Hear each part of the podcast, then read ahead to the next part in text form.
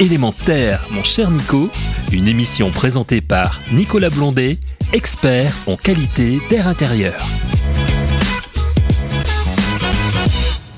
Chères auditrices, chers auditeurs d'Element Air, mon cher Nico, bienvenue à nouveau pour cette émission.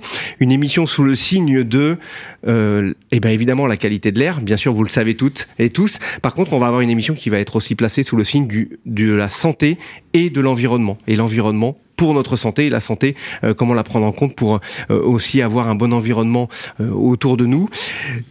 Une petite petite anecdote ce jour, bah toujours n'oubliez pas, hein, on arrive, on, est début mars, pensez à, il commence à faire beau, bah, on continue d'aérer, d'ouvrir en grand, continue. Peut-être on vient de passer l'hiver, hein, avant la période des pollens, c'est le bon moment aussi pour regarder à la vérification de nos entrées d'air dans le cas de la ventilation, de regarder les moteurs, est-ce qu'ils sont propres euh, de faire peut-être l'entretien et le changement des filtres avant cette période euh, forte pollinique. C'est toujours un, bon conseil et euh, n'oubliez pas, c'est votre santé derrière qui et votre bien-être hein, qui qui sont en jeu. Aujourd'hui, je reçois donc avec grand plaisir Fabien Skinazzi, docteur Skinazzi, un habitué de l'émission. Bonjour. Bonjour. Comment allez-vous? Ça va, merci. Bon, on va parler santé, on va parler environnement. Donc aujourd'hui, alors il s'est passé quelque chose tout ce tout début d'année, je dirais euh, on, a fait un retour. Il y a eu une grande, euh, conférence, un grand colloque hein, sur la, santé environnement et sur les plans nationaux de santé environnement, hein, puisqu'il y a eu le 1, le 2, le 3, le 4, et notamment ces politiques publiques de santé environnement. Elles ont 15 ans. Il y a eu plusieurs phases. Et Fabien, vous êtes là pour nous dire, vous, membre du Haut Conseil de santé publique, mais également président de la commission spécialisée des risques liés à l'environnement du Haut Conseil de santé publique, il faut du souffle pour le dire, mais c'est vraiment essentiel ce travail. Et depuis 15 ans, pourquoi ce, ce, plan national de santé et qu'est-ce qui s'est passé? Voilà, bah merci de m'inviter euh, ce matin. Effectivement, le 11 janvier euh, dernier, nous organisions le Haut Conseil de santé publique, dont je faisais partie du comité de pilotage de ce séminaire, euh, qui a fait le bilan de 15 années de politique publique en santé et environnement, suite à un rapport que nous avons publié, un énorme rapport, il fait 400 pages, qui fait l'évaluation des trois premiers plans santé-environnement. Et donc, nous avons tiré un certain nombre de conclusions euh, dans, euh, au cours de ce séminaire, et en particulier donc euh, des, éléments sur le futur, c'est-à-dire la prévention et également le, le, travail à faire dans les territoires.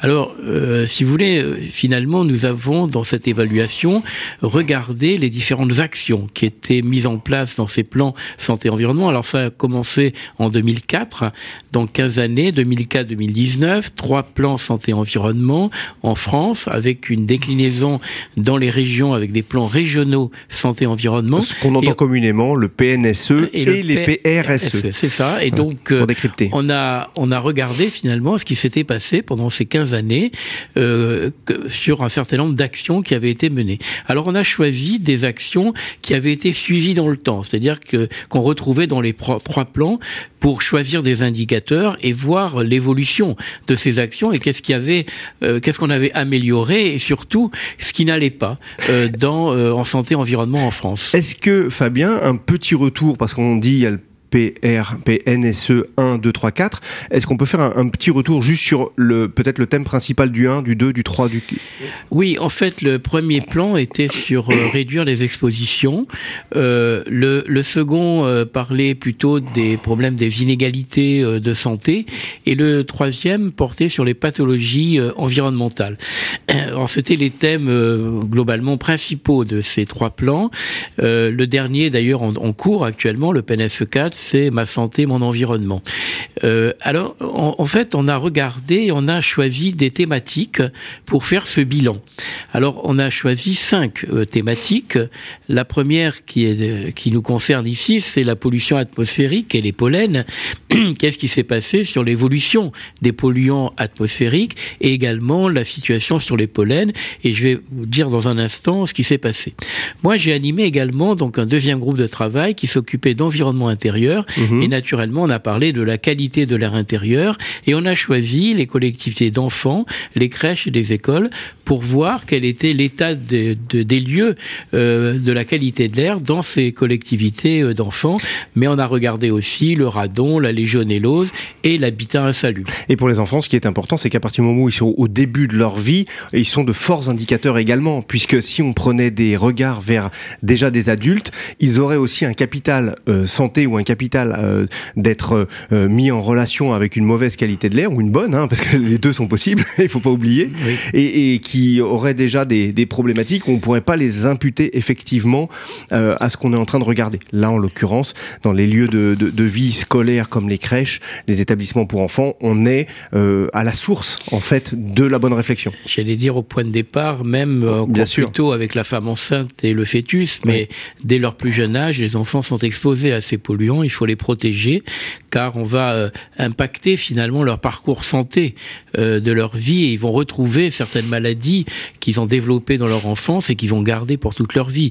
D'où l'importance euh, d'avoir mmh. cet environnement le plus sain possible auprès de nos enfants. C'est ce qu'on dit dans quelques chiffres aussi. Hein. On, on, sait que depuis quelques années, avec cette qualité de l'air qui s'améliore d'une part, mais quelque part qui se dégrade sur d'autres points, hein, on voit en particules, en, en, en COV, en différents euh, polluants agressifs, on sait qu'on a des, euh, une favorisation en fait des, des champs euh, allergiques qui sont euh, et qui touchent de plus en plus jeunes. Hein. On sait qu'il y a des pathologies qui arrivaient pour des personnes de 50, 60, 65 ans qu'on retrouve chez des jeunes qui ont 16 ans, ce qui n'était pas le cas. Donc cette action on a, va aider. On a regardé ça également. Et puis alors bon, les, les, autres thèmes dont je vais pas trop parler ce matin parce qu'ils sont moins liés à la qualité de l'air, euh, c'est les risques émergents, les nanoparticules, les, les, les, perturbateurs endocriniens, les ondes électromagnétiques qu'on a choisi comme thématique. Et puis la, la quatrième, c'est tous les substances chimiques de notre environnement. Et enfin, la cinquième thématique, c'était sur la perception du public euh, par rapport à la santé environnement. Alors, que dire de, de ce bilan? Alors, les résultats sont très contrastés. Si je prends, par exemple, la pollution atmosphérique, on voit bien que quand même, on a mis en place des plans, ce qu'on appelle des plans sectoriels, pour réduire justement la pollution atmosphérique. On voit qu'un certain nombre de polluants, comme les particules, le dioxyde d'azote, le dioxyde de soufre, euh, diminuent progressivement sur ces 15 années qu'on a regardé. En revanche, il y a un polluant qui, lui, reste stable pendant ces 15 années, c'est l'ozone. Et je pense que ce problème de pollution euh, photo-oxydante à, l'ozone, c'est lié probablement au changement climatique et, donc euh, la production d'ozone qui ne diminue pas. Alors l'ozone, juste pour un petit rappel pour nos auditeurs et auditrices, euh, quel effet il peut avoir sur nous Eh bien, cet ozone, alors euh, bien sûr, toute la pollution atmosphérique, c'est un cocktail hein, de, de, polluants, mais l'ozone plus particulièrement, eh bien, on le voit bien quand il y a des, en, été, des épisodes de d'ozone, de, de, de, pics d'ozone, les personnes se plaignent d'irritation oculaire, ils ont du mal à respirer. Euh, l'ozone est un gaz très irritant pour les, les muqueuses à la fois respiratoires et oculaires, mhm. et donc les personnes qui sont allergiques ou asthmatiques ont déjà des maladies chroniques respiratoires sont très gênés pendant ces périodes qui sont associées souvent à des canicules et, donc la production d'ozone atmosphérique que, dans notre quotidien fait que ça provoque ces, symptômes très euh, gênants pour les personnes qui ont ces problèmes respiratoires. Il faut savoir que même l'hiver, hein, quand il y a un grand soleil, la production d'ozone augmente. Et pour faire un parallèle, pour rappeler un petit peu à, à tout le monde, l'ozone qu'on a au niveau du sol, c'est pas le même de la couche d'ozone qui, qui, se résorbe et qui, euh, pour lequel il y a de l'amélioration qui nous on protège. Parle pas de la couche d'ozone, voilà, qui nous protège de euh, des rayons cosmiques, mais là c'est autre chose. Voilà, c'est notre hein ozone du quotidien, celui qui est le plus proche de nous et qui provoque euh, ces pathologies euh, respiratoires. Alors ça, c'est bon. Le, la deuxième chose qu'on a constatée dans cette thématique, c'est les pollens. Alors effectivement, on, on on, le sait, et puis d'ailleurs on, s'en est aperçu euh, cette année. Curieusement, euh, fin décembre, début janvier, il a fait très beau, mmh. Et donc euh, la nature s'est réveillée, et donc les arbres, notamment les noisetiers, ont émis des pollens. C'est bizarre, ça n'était jamais arrivé. je, je, si, je peux, si, je peux, corroborer cela, Fabien, par une petite surveillance que je fais personnellement, les premières alertes en fait du site Atmo, notamment sur les ou le RNSA, un réseau national de surveillance aérobiologique sur les pollens. Moi, j'ai vu la première indication de pollen au 7 janvier.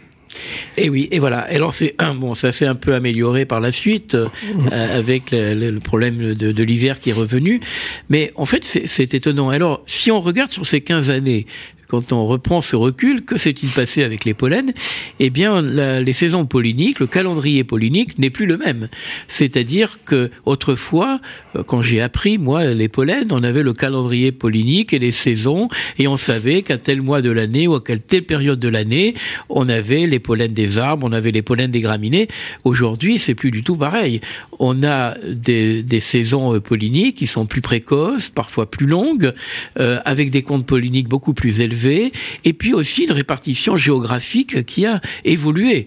Si je prends l'exemple de l'Ambroisie, euh, l'Ambroisie était connue euh, autour de la région lyonnaise. Moi, mhm. c'est comme ça que j'ai connu l'Ambroisie. Très irritant, l'Ambroisie. Hein. exactement. Vraiment un, un, la plante majeure. La plante majeure. Hein, oui, un pollen très gênant. Eh bien, on s'est aperçu que finalement, quand on, avec les capteurs du RNSA et quand on mesure les, les pollens d'Ambroisie, on s'est aperçu qu'on en trouvait ailleurs qu'en région lyonnaise. Donc, il y a, il y a une extension finalement de la répartition géographique de l'Ambroisie, notamment vers la région PACA et un petit peu euh, vers le nord. Donc, ce qui montre euh, quand même que les, les, effets du changement climatique euh, se voient maintenant. Mhm. Autrefois, on faisait de la prévision. Aujourd'hui, ces effets se voient, et en particulier par cette pollution à l'ozone dont je parlais à l'instant, mais également par les pollens. Donc ça, c'est un, un phénomène qu'on a constaté.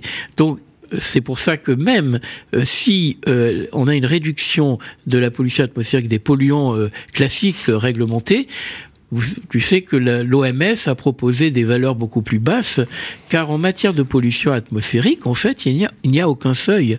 C'est-à-dire que dès que les polluants augmentent leur concentration, il y a des effets sur les personnes.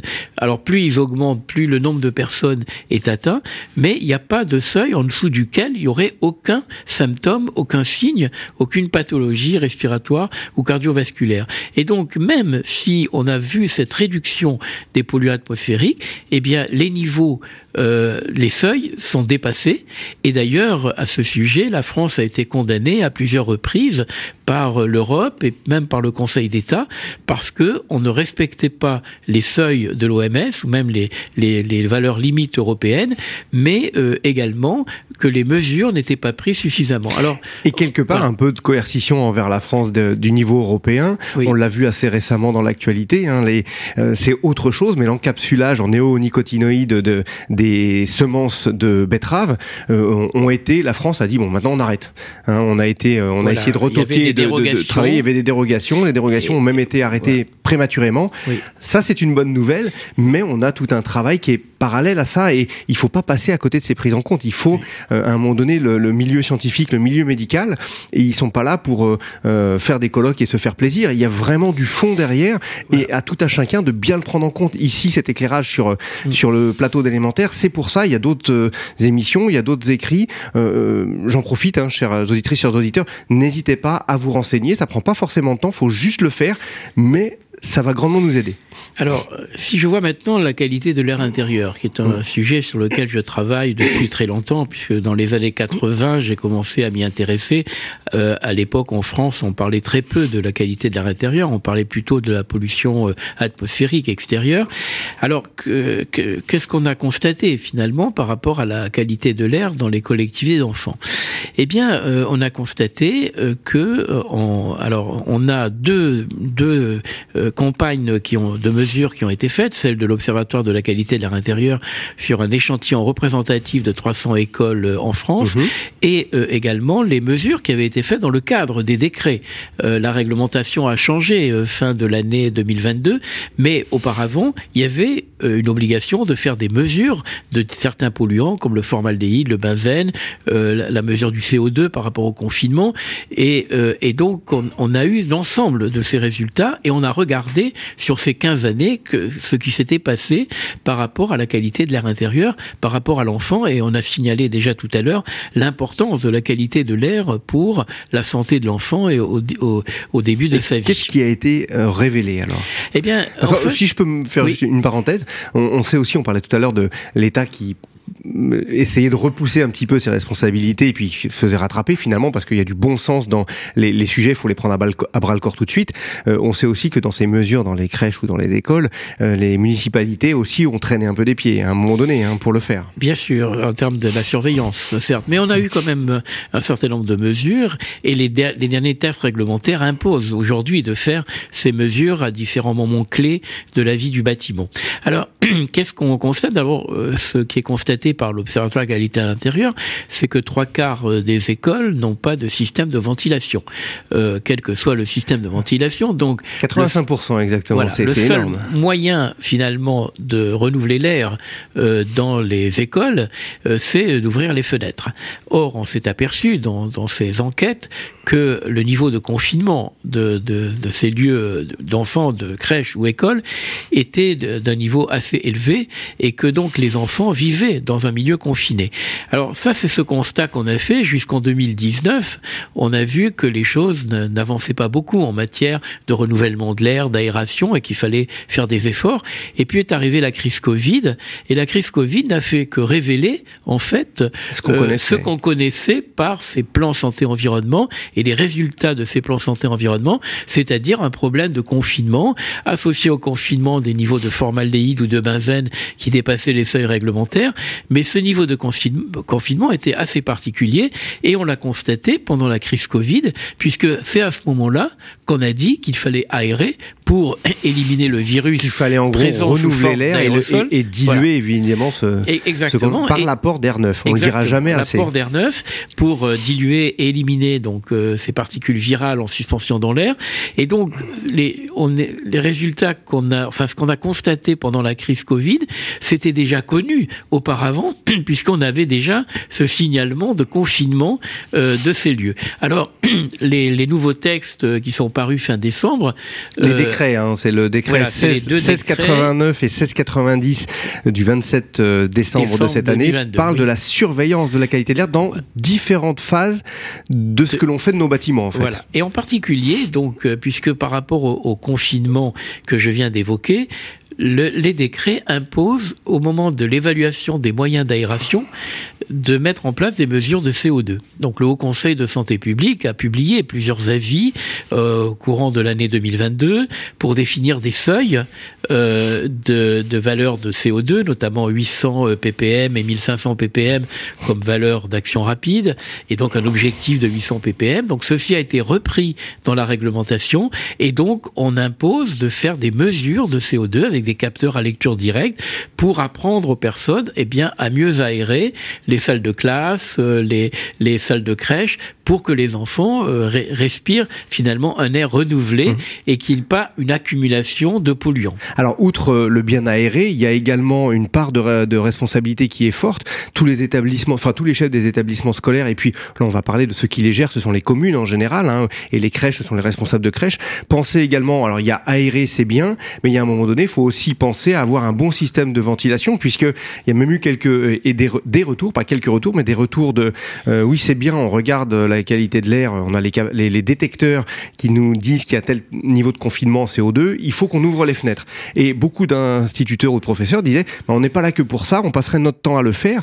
Donc sachez aussi que les systèmes de ventilation, quels qu'ils soient, euh, bien se renseigner, font que ils vont vous permettre d'être bien dans votre bâtiment, tout en laissant bien circuler cet air avec des on parlait d'un apport d'air neuf suffisant, des taux de dilution suffisants pour éviter les problématiques de pandémie. Ben, ça, c'est extrêmement important. Et puis, il faut savoir que euh, les systèmes derrière, est-ce qu'on peut, on, va le regarder, sont aussi regardés pour consommer peu, parce qu'on est, on est dans une phase énergétique mmh. et on, a, on voit une agitation sur l'énergétique qui est légitime, mais on faut pas en oublier le reste. On est dans des euh, dans des systèmes qui sont complets qui sont euh, complexes mais pas difficiles à appréhender, mais il faut toujours avoir une pensée relativement large pour euh, bien agir. Il y a eu des exemples, on pourrait le dire avec la ville de Paris, vous en parliez tout à l'heure Fabien, euh, des exemples de, de, de, sujets sur exemplaires par exemple, ça a été des mesures qui ont été faites, une salle de classe témoin, une salle de classe euh, qui est équipée de systèmes de ventilation et détecteurs de CO2 permanents, et en fait on s'aperçoit que la salle où il y a le moins de polluants et la salle qui est la mieux considérée est celle qui est équipée Mais surtout, alors le taux de CO2 ne monte jamais au-delà des 800 ppm, mais surtout ce qu'il faut savoir, c'est qu'il y a des détecteurs qui ont été mis sur les ouvertures de portes et de fenêtres. Et sur ces portes et ces fenêtres, on s'aperçoit que la salle où on est le mieux, c'est celle où naturellement on sent mieux et où on ouvre le moins les portes et les fenêtres. Mmh. Alors qu'elle est meilleure que celle où on est euh, sans, euh, sans agir finalement. Et là, on a un système qu'on ne voit pas, mais finalement qui est extrêmement actif. Il faut y penser aussi. C'est des, des sujets importants pour que euh, ben, on soit pleinement aussi dans la conscience de l'enseignement pour nos enfants, qu'ils soient bien en effet cognitif. Hein, on sait qu'une mauvaise qualité de l'air et les capacités cognitives diminuent très vite de 50% dans ces cas-là. Alors effectivement, et, donc on a constaté euh, aussi euh, euh, l'isolation thermique de ces bâtiments qui, qui sont très anciens et, donc il faudra, ça va faire un, plan très important de faire une isolation thermique. Et à ce moment-là, peut-être, il faudra réfléchir à mettre en place des systèmes de ventilation en même temps qu'on fera l'isolation thermique. Parce que je vois mal faire une isolation thermique et continuer à avoir une aération par ouverture des fenêtres. Donc il faudra penser, puisque on disait tout à l'heure que la grande majorité des écoles n'ont pas de système de ventilation, eh bien il faudra peut-être évoquer ces systèmes de ventilation pour qu'on n'ait pas un besoin, cette contrainte d'ouvrir régulièrement les fenêtres en fonction d'un capteur de CO2, mhm. mais peut-être avoir un système de ventilation continue qui permette d'obtenir ces valeurs et de permettre donc aux occupants de ces bâtiments de travailler, euh, d'étudier de manière tout à fait sereine, sans se préoccuper d'ouvrir régulièrement les fenêtres pour respecter le niveau de CO2. Très bien Fabien, pour le petit mot de la fin, on pourra dire bah, notamment une phrase qu'on retrouve aussi à l'Association française de la ventilation, hein, puisque ça, ça concourt à, à regarder tous les systèmes pour être bien dans son bâtiment. On n'a pas de rénovation sans ventilation. C'est tout à fait, c'est ce que je venais de dire par rapport à cette rénovation et surtout dans les nouveaux textes réglementaires, des décrets qui sont parus, mhm. on impose aussi de faire des mesures de polluants euh, lorsqu'on fait des gros travaux ou lorsqu'on va modifier les systèmes d'aération. Donc ça, c'est un progrès car dès qu'il y a des travaux, on peut modifier un peu l'architecture euh, ou la configuration euh, du bâtiment. Et donc c'est important de s'assurer quand on fait ces gros travaux qu'on n'a pas modifié la qualité de l'air. Et ceci peut se voir par des mesures de différents polluants. Et on reviendra aussi juste dessus pour le mot de la fin. Merci beaucoup Fabien encore d'être euh, venu. On se retrouvera pour d'autres sujets bien évidemment. N'oubliez pas, on l'a dit, pas de rénovation sans ventilation, pas au moins dans la préoccupation de cette de cet air et de cette qualité de l'air, hein, puisque euh, on, ne sait pas faire sans respirer. Et pensez aussi, un petit point qui était ressorti il y a pas longtemps, euh, c'est penser à la maintenance. Je l'ai dit en début d'émission, euh, une, une, maintenance avec un, un, matériel qui est bien euh, pérennisé, il va fonctionner 50, 30 à 50% euh, de temps de plus, euh, il va assurer tous ses bons débits, il va fonctionner plus facilement, donc il va consommer moins d'énergie pour le faire. Déjà qu'il en consomme pas beaucoup, on va tomber en dessous. Hein.